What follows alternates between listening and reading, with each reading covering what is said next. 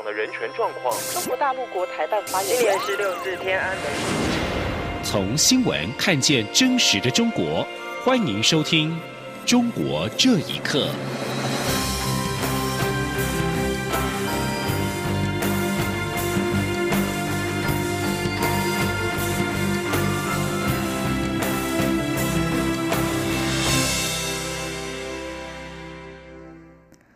各位好，欢迎收听《中国这一刻》。美国副总统彭斯二十四号在华府智库威尔逊中心举办的首届马勒克公共服务领袖讲座上致辞。彭斯再度公开盛赞台湾是中华文化与民主的灯塔，并表示台湾与台湾和香港站在一起。他同时呼吁北京遵守中英联合声明承诺，而且暗示如果北京不为，贸易协议将难达成。外交部今天对于彭斯代表美国政府展现对我国的一贯坚定支持表达诚挚感谢，强调我国政府面对中国打压绝不退却，并将持续和美国及理念相近国家携手合作，共同捍卫民主制度及区域内以规则为基础的国际秩序。记者王兆坤报道。美国副总统彭斯在演说中表示，美国跟台湾站在一起，捍卫得来不易的自由。肯定台湾在世界经贸举足轻重的地位，更是中华文化与民主灯塔。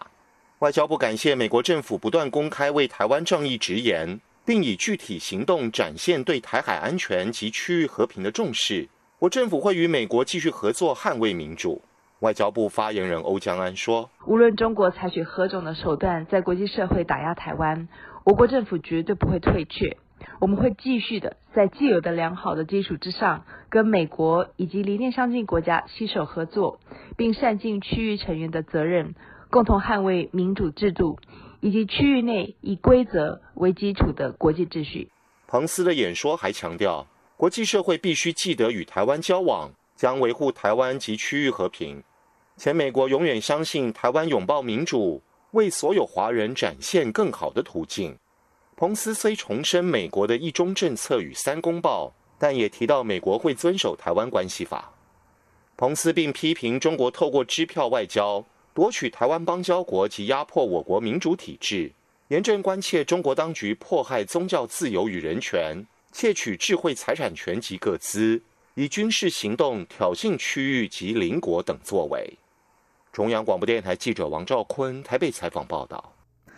美国副总统彭斯二十四号发表第二次中国政策重大演说之后，中共官媒今天凌晨迅速的接连发表评论，口径一致的指彭斯的演说老调重弹，但也释放出想和中国对话的讯息，基调稍见缓和。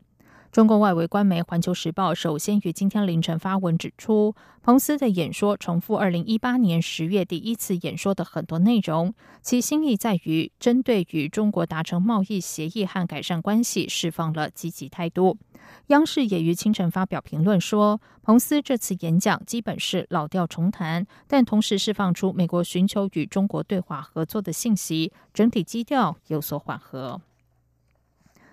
媒体报道，港女命案嫌犯陈同佳可能要等到明年的大选过后才会来台投案。我陆委会今天晚间回应指出，政府对于此案的处理不涉及任何选举因素考量，而陈贤延后投案，不排除有串供、湮灭证据等影响案件侦查的可能，相关责任应该由港府面对与承担。陆委会并重申，台港有关机关针对本案，目前透过既有的管道保持沟通。我方专案小组已经建立刑事警察局的单一窗口，正式通知港府转知陈贤。如果陈贤确定要来台湾面对司法，可以直接和窗口联络。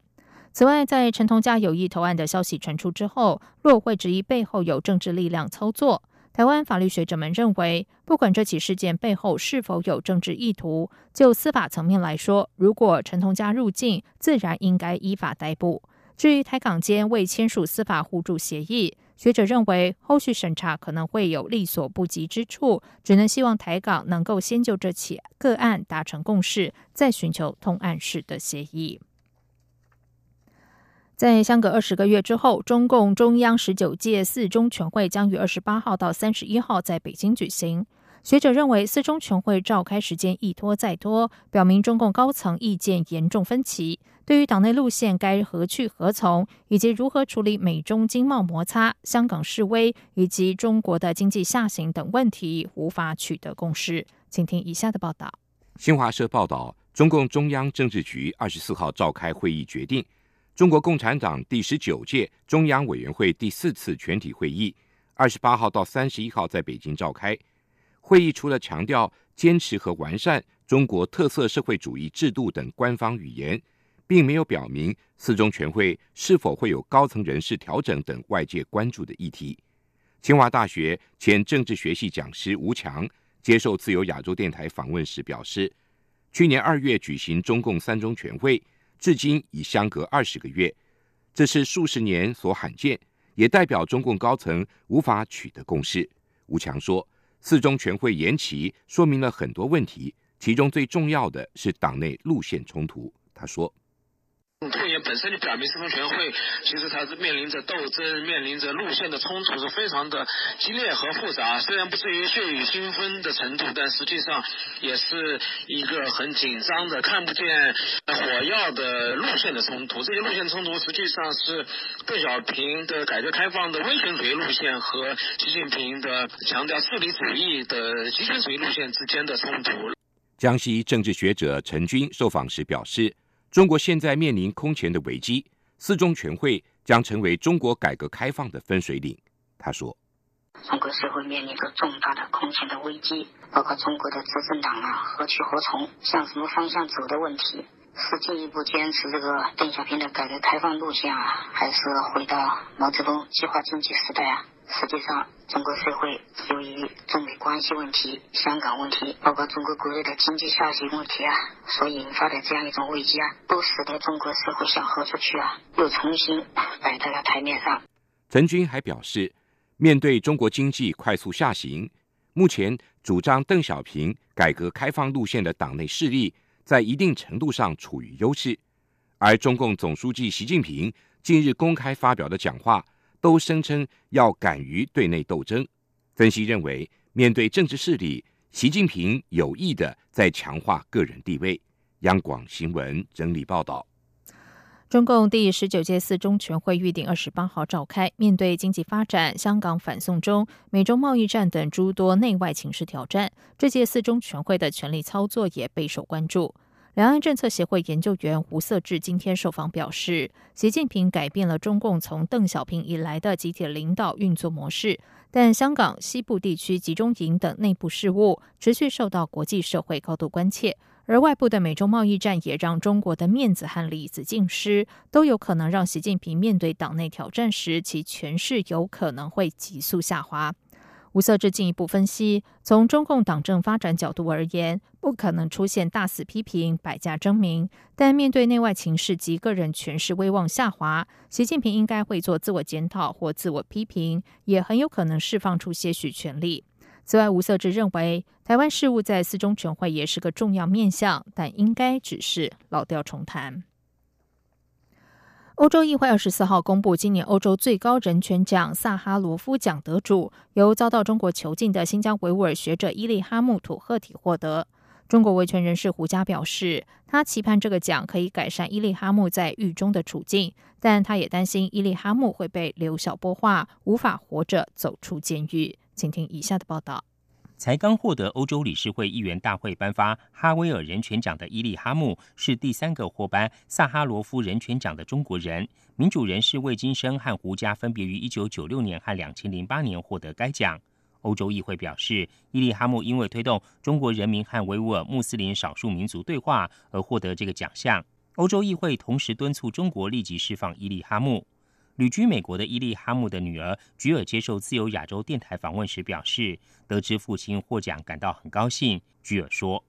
这一次奖项不只是对我父亲这么多年来的工作以及对对维吾尔人的奉献的一个认可，也是一对维吾尔人现在的困境的一种一个一个承认。”菊尔说：“从二零一七年之后，伊利哈姆就音讯全无，不知道他现在是否还活着。”胡佳受访时表示，他期盼萨哈罗夫奖可以改善伊利哈木在狱中的处境。胡佳表示，当年他在狱中获得该奖时，远景改善了他的待遇。胡佳说：“中局当然不希望维吾尔人出现一个像藏人宗达达喇嘛尊者那样的有代表性的人物。对于伊哈木兄来讲的话，我我最为担心的就是他被刘晓波化，无法生着走出监狱。”四十九岁的伊利哈木原为中国中央民族大学副教授，创办网络媒体维吾尔在线，成为维汉民族间的沟通桥梁，并拒绝中国政府的压力，坚持报道新疆的真实情况。于二零一四年被新疆法院以分裂国家罪名判处无期徒刑。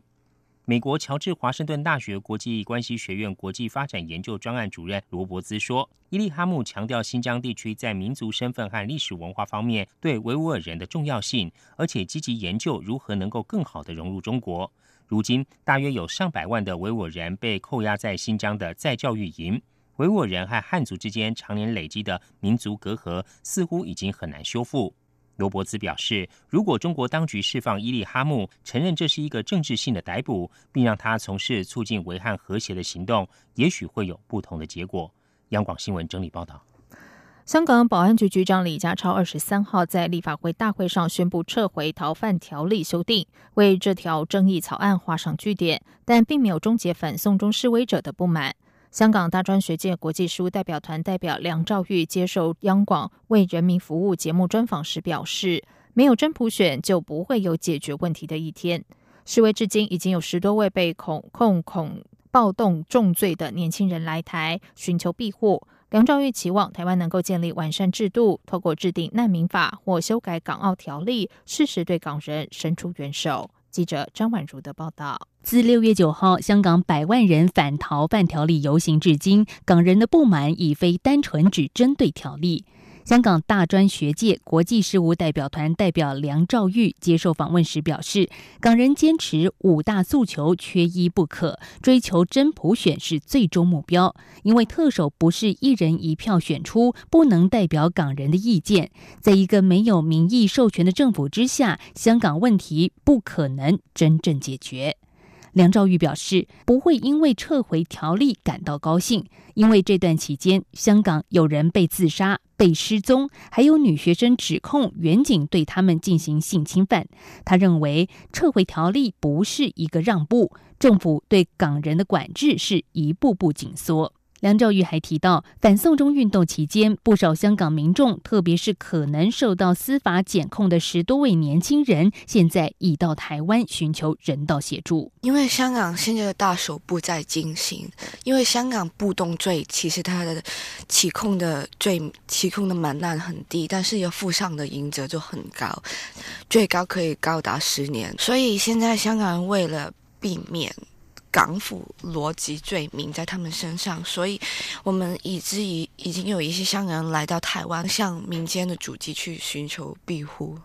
香港大专学界国际事务代表团呼吁，希望台湾政府能够确立明确的方向和机制，通过难民法草案和修改港澳条例第十八条，让需要协助的香港人能够更顺利的在台湾找到安身之所。代表团此次来台，已经拜会台湾立法委员，并且进行相关立法游说工作。梁兆宇说：“出面参与反送中示威的年轻人热爱香港，想让香港更好，但是现在面临重罪审判，不得不逃离家园避难。对这群年轻人而言，是一项艰难的抉择。”而示威这段日子以来，港人的心灵与身体皆已疲惫不堪。他衷心盼望华人世界自由国度的台湾能够提供港人一个庇护的空间。央广记者张婉如整理报道。英国金融时报二十二号报道，中国计划在二零二零年三月之前另择香港临时特首取代林郑月娥，并指明了接替人选。中国外交部虽然立刻指控这是政治谣言，但中国境内媒体既只字未提，官网更没有披露相关内容，让外界产生揣测。有资深中国媒体记者私下表示，中国官方对敏感新闻的处理经常如此，对内不予报道，但却以英语对外披露。这个处理方式并没有脱离既有模式。但有香港学者和海外人士认为，撤换林政可能是北京方面某些势力的想法，并透过外媒放话，显示中南海对处理香港问题态度出现分歧。而中共十九届四中全会召开在即，却出现这样的传言，也容易让外界产生揣测。然而，这样的说法至今仍然难以获得证实。以上中国这一刻，谢谢收听。这里是中央广播电台。